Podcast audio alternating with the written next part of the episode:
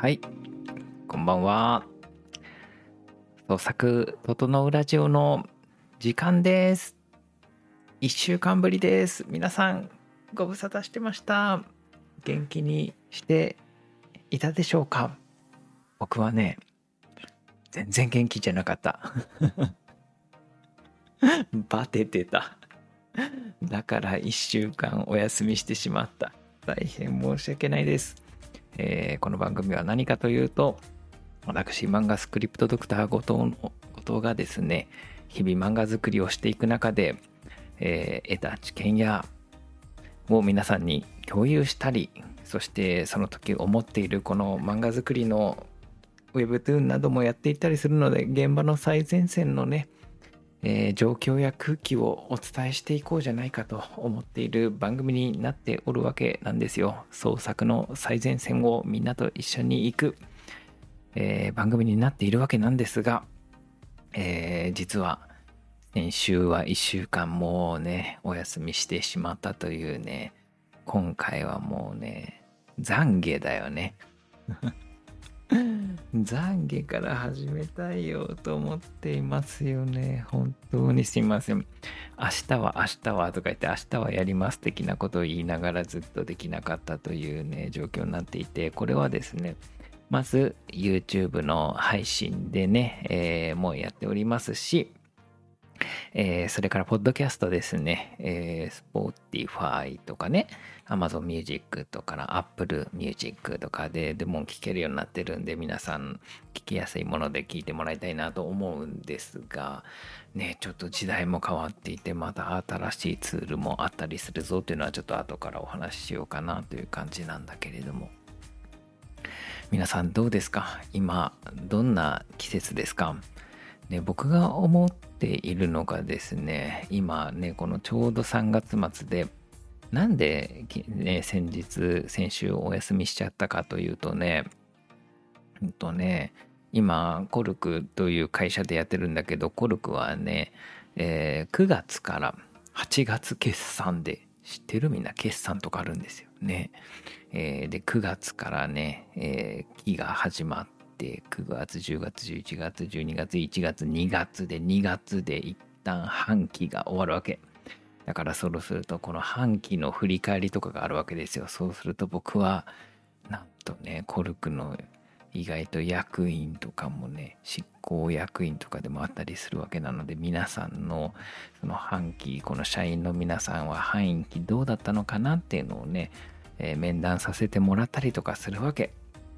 でそうなってくるとさあれだよね。今もうそこで一人ずつのみんなが今どんな現状で何が向いててとかさもう全部ストレングスファインダーとかねもう強みとか全部見直してそして、えーああこの半年はこういうことやってもらってあこれが向いててあこれが向いてなかったのかなとかを考えてね。えーっていうのと同時にね皆さんからも声を聞いてでそしてこの次の半年どうしていこうかみたいなのをね考えつつ進めていくみたいなことをやるとさ10人いれば10時間かかるわけですよね面談だけでもね。そしてそれに対する準備とかになってくるとですねもうそれ1週間の中に入るのかしらみたいになってくる上にその上で今組織改変なども起きてるから全体の組織のことを考えっていう中で漫画戦火が終わり大好評会に向けて、えー30作品以上の好評をひたすら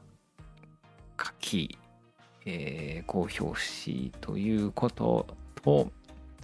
えー同時に Webtoon の立ち上げも重なっていてその立ち上げ寸前でスケジュールが何やらおかしいぞみたいなことでちょっとミスが発覚しできてないみたいな。どうするみたいな。ことをやっていたらですねバテてた バテてたんだよね夜な。そうするともうなんかもう1時ぐらいになるともうこの時間になってなるとねもうぐったりみたいなことになっててさすがに寝るかみたいな。気持ちになっておったりしましたね。というのもあって。でもさまあという楽しい日々を送ってるわけなんだけれどもね。ちょっとみんなに聞きたいなって思ってるのがさこのどうですか？この僕の中で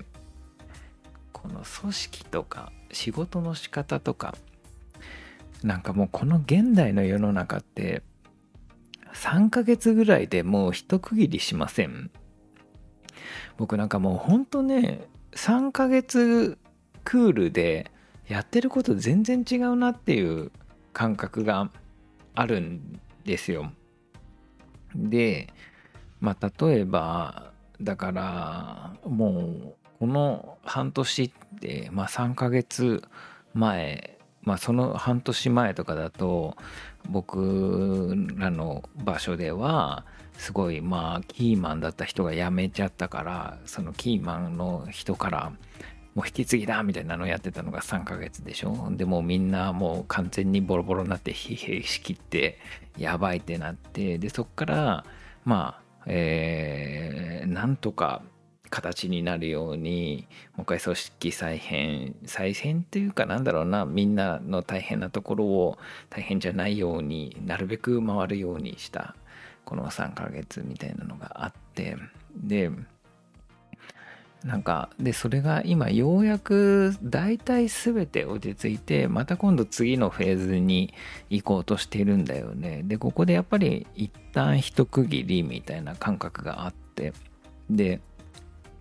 ちょっと面白いなと思うのがそのこの僕も今ちょっとね1週間空いちゃったのは何かっていうとなんかこのラジオ的にこうやって僕が発信をして日々こういうことをやってるよっていうのを発信するっていうこの3ヶ月間も3ヶ月ぐらい経ったのかな？まだ経ってないかな？いつから始めてんだろうこれ。えー、見てみよう。ね。あそう2ヶ月前にやっているわけなんだけれども。そうね。でそうそうするとなんかねもうちょっと状況が変わってきているなぁと思っててなんかその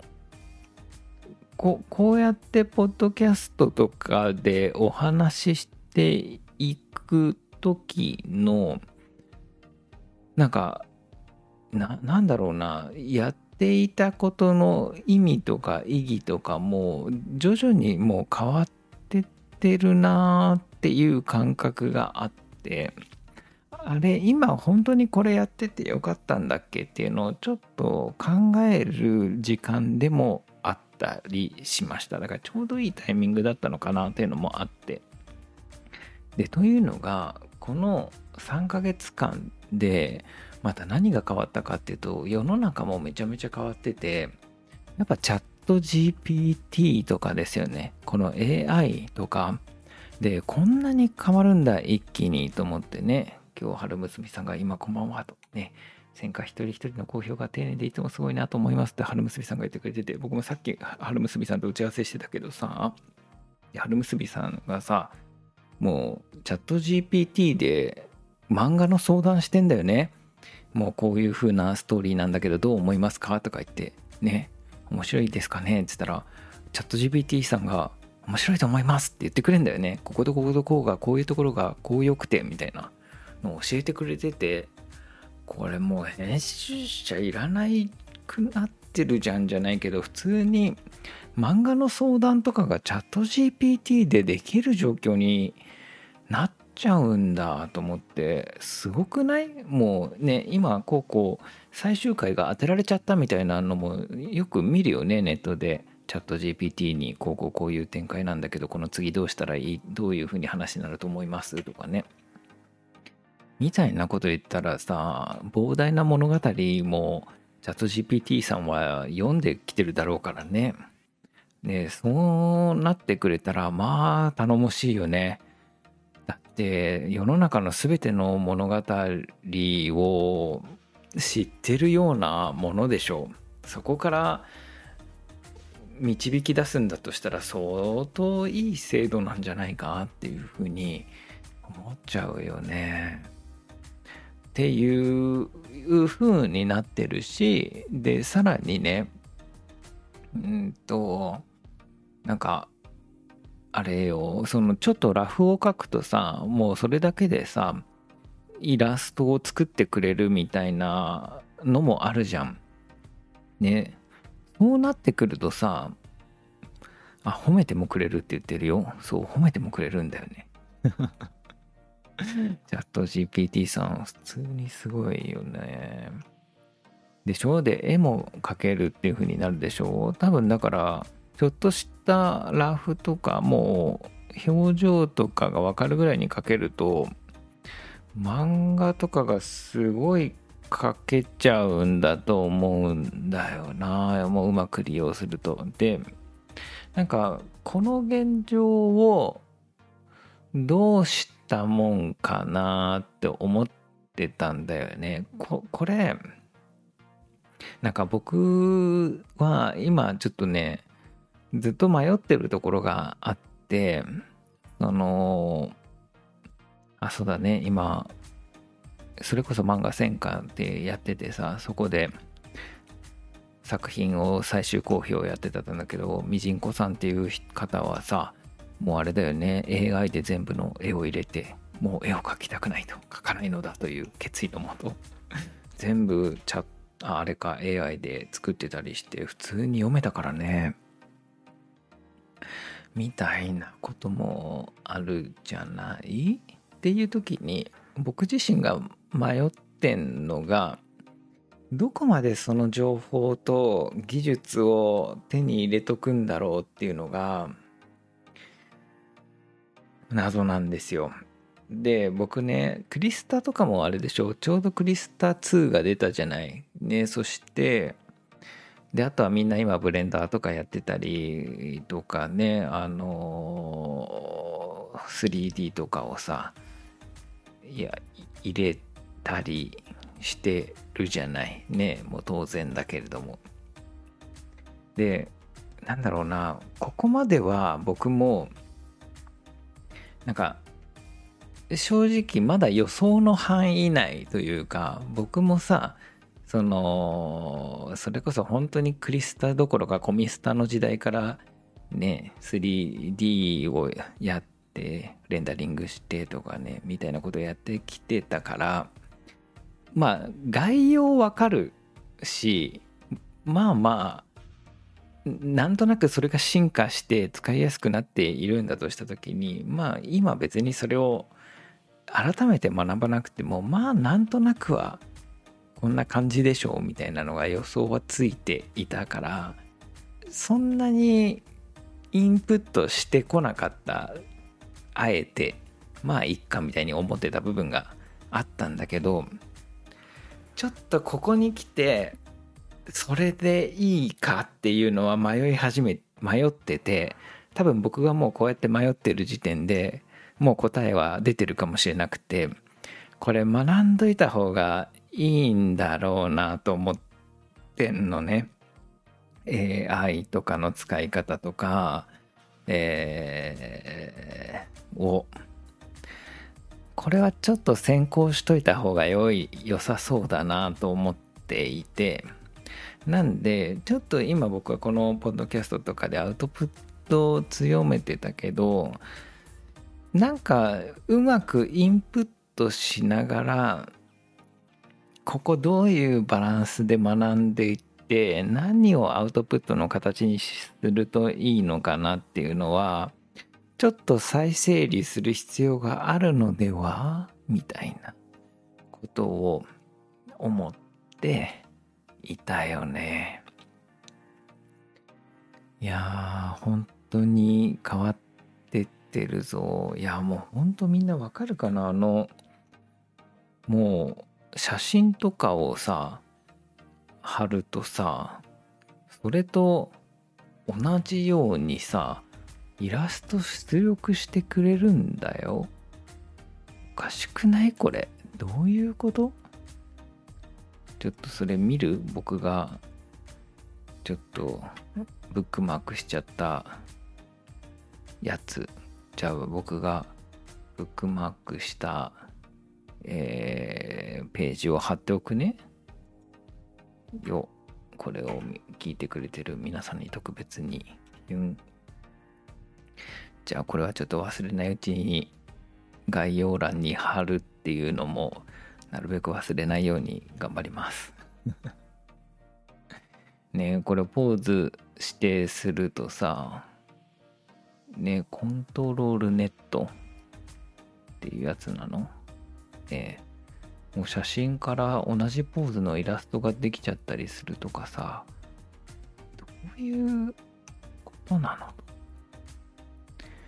の？ねでラフな線画だけのイラストからリアルなイラストができたりするとか。いやこれうわすごいよ。うん。でなんかね僕よく言うのがさ Twitter とか SNS でやっていく時に完成版じゃなくて下書きとかネームとかをアップしていくといいよねみたいな。逆にそれ見てくれたりするよねみたいなことをねよく言うわけ私は。まことしやかに。ねもうそんな感じで言うわけなんだけどさとはいえ実はネームや下書きでは読んでくれないっていうもう一つの現象ももちろん知ってるわけ。えー、つまりある一定のお金を出すみたいなところとか商品みたいになっていく時にやっぱりネームや下書きでは買ってくれないんだよね。そこはみんな商品って消費者としてすごい厳しい目を見ていてお金を出すってなったらある種の完成度が絶対に求められるんだよね。っていうのがあって。でそそんな時にだからじゃあネームでいいかみたいなネームでそのままなんか商業的なクオリティの場に出せるかっていうとそんなことがなくてむずいなって思ってたんだけどこの技術を使えればなんかそこが一足飛びにいっちゃうかもしれないなと思ってて。だとしたらなんかこれうまく使えるかもしれないなと思って。ってんだよな。ね。でなんか組み合わせだよね。本当にさ今そのこうやって出力するのあるじゃん？でそのこの出力イラスト出力するものもあるしそしてさらにまた頭のいい人たちがさ今度はこのイラストをさレイヤーに分割するやつとかも今日共有してくれてたよ。これ誰が共有してくれてたんだ？これは僕はどっかで見たと。何でも雑談か？どっかでイラストを分割するエンジニアリングか？のとこにあったか？ちょっと調べよう。ニアリングかな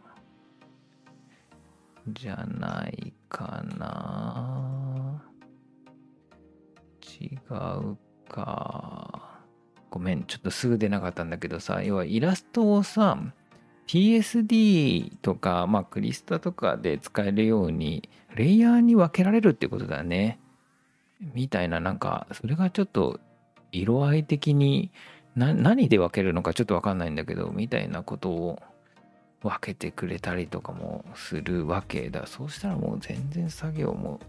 できちゃうだろうしとか考えたらなんかこの技術に対応しておくべきではみたいなのはちょっと思っていたりした。ね。のと、って思ってたじゃんっていうわけでさ、だからさ、あれこれもう、その、これ、そういう新時代に変わっていく中で、このポッドキャストとかこれ大丈夫なの？みたいなこれやってる場合か？みたいなの一瞬思ってたんだけどさ今日見たらさ YouTube でポッドキャストが増えてんですよ。1週間触ってなかったらさあれ？みたいな。なんかちょっと違うボタンが追加されてんなみたいな。なんか YouTube ポッドキャストとか書いてねみたいなのをさっき発見して。で僕はそれさっきちょろちょろ触ってたら なんか少し遅い時間になっちゃったんだけどそうなんか YouTube のでなんか今度はポッドキャストとかができるようにどうやらなってて。ねなんか早速ちょっとなんか登録してみて再生リスト流し込んだだけなんだけどもともとこれこのラジオがあるからね。あれ意外とポッドキャストむしろやはりいいのかみたいな。もう分からんよと思って。未来分からんよ。もう本当に。漫画をさ AI で書くと思えばポッドキャストをこうやって聞くみたいなこともあるんですかねと思ってね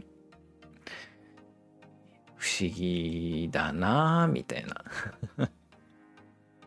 気持ちでいた。であとはねちょっと思ってたのがというわけで僕はこのポッドキャストとかをやっていくにあたってちょっとやっぱり漫画についてのやっぱり濃い情報も入れていきたいなっていうのは改めて思ったなっていうのがありますと。なので、うんと、なんかわかんないけど、少なくとも僕はだからやるよ。この AI 的な何かを。で、みんなに共有するわ。ね、こんな感じだったぞと。これちょっと触ってみたらこうだったぞと。ね。で、少しずつ詳しくなろう。これはみんなで。ね。で、逆に教えておくれ。みんなでやっていこうというふうに思った。ね、ここ5項目やってるとなんか最終的に良くないことになりそう だなって思ったんだ。であとはだからそういう意味でね、えー、漫画的なことでもねその AI とかだけではなくてちょっと濃い話をしていきたいなとも思っているのでなんか皆さん漫画的に今気になっていることとかね、えー、知りたいこととかあったらぜひ何でもここでご相談していただけたらなと思っておりますね。で、えー、ちょっとね、じゃあ今日お話、この後、じゃあするとしたらですね、おそうですね、どう使うかが大事ですもんねって言ってくれてる。うん。えっ、ー、とね、漫画戦火が今終わりまして、ね、第7期が終わりまして、7期の人、お疲れ様でした。ね。7期はね、面白かったよ。みんなどの作品も。で、あれだね、ツイッター連載の形でやってみたけど、なんか、うん、この4ページごとで連載するっていうのは、これ、まあちょっとやってみて難しかったところもね、あると思うんだけど、うん。なんかやっぱり SNS の連載ってそうだな。なんかやっぱいろんな形があるなと思ったな。やっぱり続きから読むっていうことってやっぱり難しいじゃない？難しいから途中から読んでも面白いしかといって続けてみてあ途中から読んでも面白いしかといってもう一本まとまった話にも見えるっていうのが両立してると本当は一番強くてでもやっぱり相当そういうのって難しいよなと思いながら、えー、の課題ではたなと思ってて今ちょっと今後8期に向けてねどういう風にするのかねっていうのはね今改めて考え中でありますちょっとねえー、3ヶ月ぐらい空けることだけ決めてて、で、そこで今準備中ですね、という感じですね。でね、ちょっと僕が思ってるのが、まあ、どっちに、どちらにしても、うんと、もうちょっと SNS でちゃんとフォロワーが増えてったり、SNS で作品作っていくのに、もうちょっとさらにチューニングしていこうかなと思っていて、でその時にさあの参考にしたいのが矢島さんのやってたやつ、えー、矢島健二先生がさ猫おじさんでめちゃめちゃ今バズらせてるんだけどさ猫おじさんねっていうのがあって猫に転生したおじさんの話 すごい夢あるよね。矢島さんだって7万人ぐらいのフォロワーが今もう25万人ぐらいのフォロワーに猫おじさんだけでなってるからね。もう何倍ですか ?4 倍とか。ね。2、3、4倍にはなっているんじゃないかなと思うんだけど。すごいよね。もともとね、7万ですごいけどね。うん。そっからさらに。でさ、で矢島さんがやってたのがさやっぱりすごいなと思っててさで矢島って矢島さんってそもそも最近話聞いてたらもう1年ぐらいはずっと1枚漫画描いて1枚絵だけずっと上げてたんだと。でそれができたらなんとなくもうちょっとできるなと思って4コマ漫画を書き出したみたいな。4コマ漫画1日1個書いてみたいなこれも1年ぐらいやったみたいな。でそこから1ページ漫画描けるようになってみたいな感じでもう本当に順当に1日1枚とか1日4コマとか1日1ページみたいなのをずっとやり続けてその自分はこれができるんじゃできそうだっていうのを積み重ねてったんだよね。それその話そう言っててそれすごいなと思って。だからいきなり自分がそんな長い漫画描けると思わなかったからそういう風にやったって言ってて。いやーいいやり方だなって思ったわけ。ででね今回その猫おじさんをめちゃめちゃバズらせた時も同じような手法を使っててそれがさらにアップデされてて。まずまた1日1枚投稿してたんだと。でバズったら続き書こうみたいなそんな感じで1日1枚という名の1日1企画だよね。を書いてたんだと。いうようなこれ秘密だよ。いや知らない。秘密かどうか知らない。ね。えー、っていうことを言ってて。でねうんとで僕はあそうなんだと思ってやるな矢島よと思ってさ見てたのあのちょっと過去のツイート遡って見てたらさ確かに矢島さんさなんか猫関係まあ矢島さん猫好きだからさねそのあれだよね猫好きなのかななんか 猫好きだよねずっとね。うん。なんか糸島に住むまでねなんかリアルな猫飼ってたけどそんなに相入れないと思ってたが みたいな。糸島でめっちゃ可愛い猫見て預かってより好きになってみたいなことを言っててそこからもう完璧に猫になったんじゃないかなと思うんだけれども。ね。そので猫のいろんな猫描いてんのよ。なんかサッカーしてる猫とかサンタクロースをの猫とかいろんな猫といろいろな組み合わせをいろいろ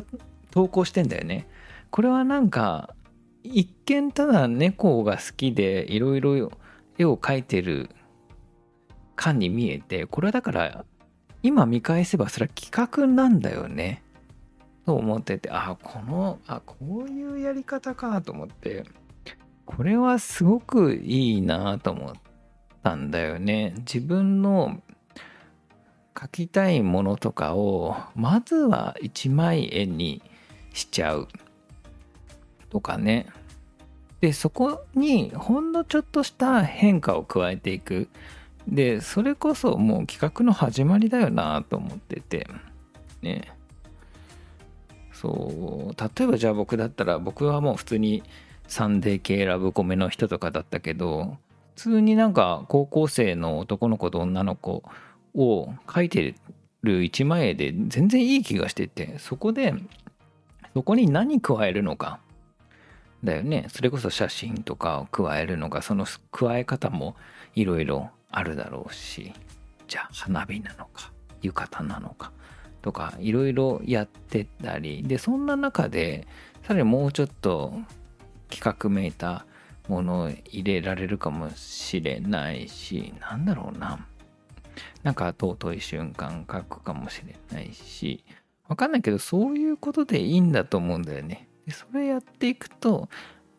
まあどっかであこういう瞬間いいよねっていういいねとかが少し多い回とかあるかもしれないしそれを基軸にじゃあこういうの書いてみようかなみたいなので徐々に徐々に試していく。でまあ4コマにするもよしだし膨らましていく。じゃあこのキャラでいこうかとか。この設定でいこうかとかみたいななんかそういういい瞬間とかエモい瞬間とかいいセリフとかを作っていきながら変化させて試していって企画につなげていくっていう、まあ、企画につなげるというか企画の意識がありながら投稿するだと思うんだけどとかねこういうことをうまく取り入れていきたいな次の漫画戦火ではと思っていますなのであれですよだからちょっとまあなんで少し先に先出しでここでお話ししたけれどもなんか1枚絵を上げていくみたいなのが実はやっぱりすごく SNS 的には大事だよねって思ったな。で、あとだからそれをいかに継続できるか。なかなか難しいと思うんだよね。その継続していくっていうことがね。でもなんかその継続していくっていうことこそがまさにその漫画専科とかスクールの強みだと思っててでそれはみんなでいっぺんにやってるっていうことだよねなんかこうみんなでやるから続けられるとかさであとはみんながいいねしてくれるとか感想をくれるから続けられるとかさそういうそういう補助ってあるよね。っていうのがあると思ってて。そんなことを考えておりますな。さあああとはね今日の話ではね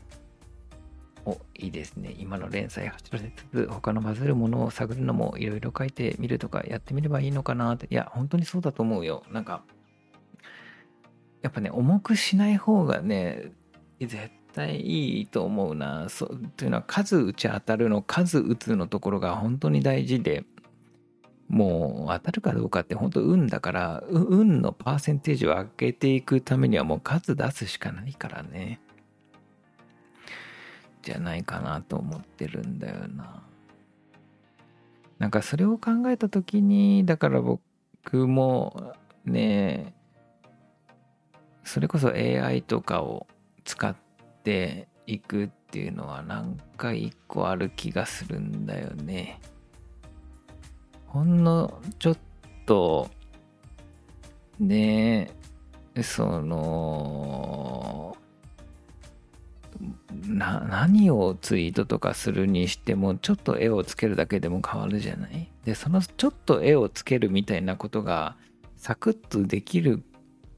人とできない人ではなんかもう変わってきそうだなみたいなのがあって。ね。とは思っているな。そういかにツールを使いこなすかだよな。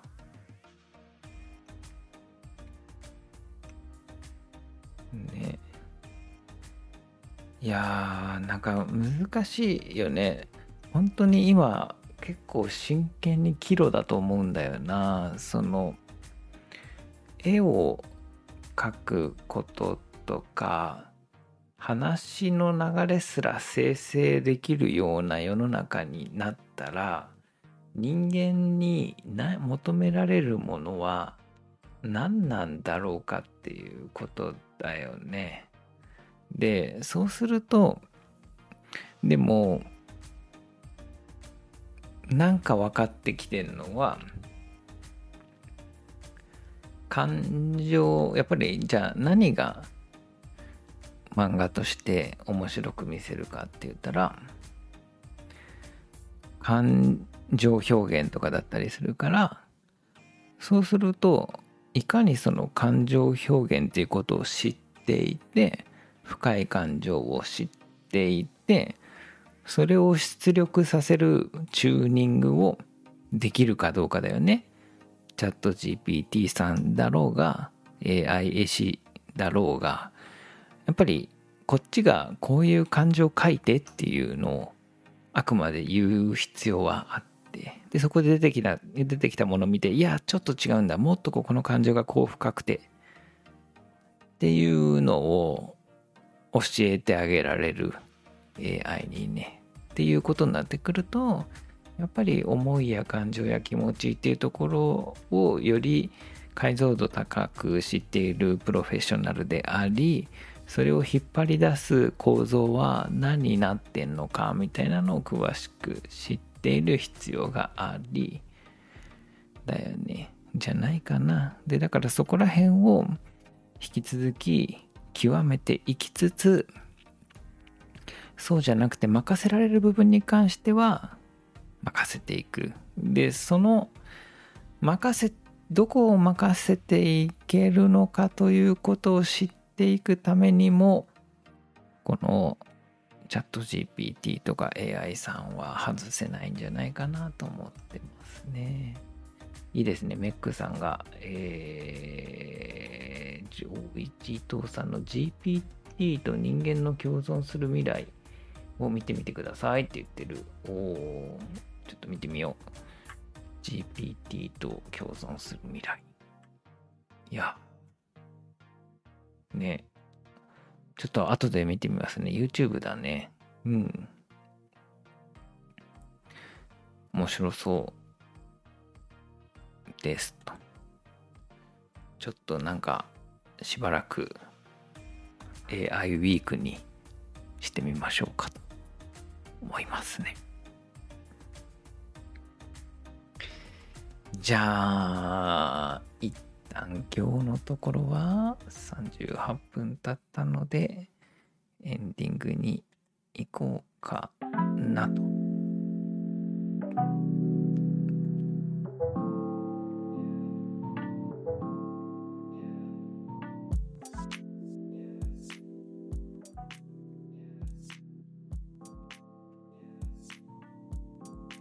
はい。というわけで、僕はなんか、ひたすら、ドタバタとしていたことにより、まあ、バテていたので、そんなにね、面白い話がない。ないんですよね。なんか、あるかな結構真面目だったんですよね先週とかねもうみんなのさ皆さんの評価とかまあ評価ではないんだけどまだ半期だからなんだけどまあ振り返りとかそういうのを考えてるとやっぱり普通に真面目モードですよね。どうしたものかという。感じになっておりもう本当になんかもうちょいくだらないことをで生きていきたいのだがなんかあるかな？くだらない話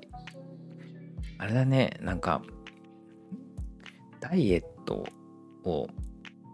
の話が前回ちょろっとあったじゃないですか。でもうね体重がやっぱ増えていくんですよ言っても。でまあなんかあれなんでストレスが溜まると眠れなくなって眠れなくなると夜中にお腹が空いてお腹が空いて起きるんですよね。ででしかもさそれこそめんどくさいダイエットじゃないけどお昼を食べてない。まあ今日も僕お昼を食べる時間を完全に逃して食べれなかったわけでさそんなことやってるとやっぱり一日のエネルギーの摂取カロリーが低いのかどうなのかなんかお腹すくんですよね。でそこでちょっと最近僕が思い立ってさあのー、こんにゃくじゃないと思って。こんにゃく山ほど食べるとねなんかあれ0キロカロリーですごくいいんじゃないと思ってでそんな感じでコンビニに行ったら今さこんにゃくゼリーとかさ普通に結構あるんだよね。でで思ってさでそこで見たらさ寒天のさ V11 とか行くとみかんの寒天のゼリーとかあるんだよね。もうそれが0キロカロリーなんだよとか書いてあってさ何なんだと思ってもうさいや皆さんやった方がいい。面白い。食べてんのに0キロカロリーですよ。もうねめちゃめちゃ食べるって食べてみるっていう。トライ。をねしてみてそのみかんゼリーをさもう贅沢ですよね。もうもう2つ3つ買ってさもうめちゃめちゃみかんゼリーをこれでもかと食べても0キロカロリーという不思議さだよね。これはね最高。楽しいよね。なんかプルプルした寒天ゼリーをひたすら食べるというなんかなんかなんだろうねこの背徳感に似たこんなに食べていいんですか？みたいななんか。あと僕はなんかもともと同じ味がひたすら続くとかも結構好きなんですよ。牛乳プリンとか好きで。牛乳プリンとか食べてるとさもうなんか途中から何食べてるか分かんなくなんない？なんか。これは何何なんだろう？みたいな気持ちで同じ味をプルプル食べ続けるのが好きなんですけどなんかその感じだよね。もうみかんゼリーをですねひたすらもう食べる。という遊びがマイブームですね。ぜひみんなも今からセブンイレブンにで寒天ゼリー0キロカロリーを3個ぐらい買って一気に食べてみてほしいなと思っていますね。はい。じゃあ今日のところはそんな感じでしょうか。ねというわけでえー、このねこのようなポッドキャストになっておりますが引き続きまだまだっていきますので私は聞いてもいいぞという方はいいねボタンを押してほしいなということとあとはね、えー、コメントなどもぜひお待ちしております。AI 情報などもね僕に教えてください。ね。正直何からやってもいいかもわかんないです。でもそれすらもチャット GPT に聞けちゃう凄さだよね。AI でを駆使して絵を使いたいんです絵を描きたいんですけど何から始めたらいいですかって聞けばいい話だからね。いいよね。それをしかもあれだよ。なんかお姉ちゃんみたいに教えてくださいみたいにお願いするとそうなんだよって優しく教えてくれんだよね。めちゃめちゃいいなみたいな。のをね思いましたね。なんとかダニャンってダニャンをつけて教えてくださいみたいに言うと分かったにゃんって分かっただにゃんって言って教えてくれるんだにゃんっつって。教えてくれんだよね。なんかもう無茶ぶりに全て答えていく姿勢美しいよねもう。素晴らしいなと思っているよね。じゃあ今日のところはそんな感じです。明日は祝日だね。ちょっと明日も祝日でもう1週間休んだだろうと思うかもしれないけど明日はちょっと一旦お休みにするかもしれないい感じになってます。じゃあみんなで新しい時代に区切りがついたところでまた向かっていきましょう。今日はここまでです。ありがとうございました。おやすみなさい。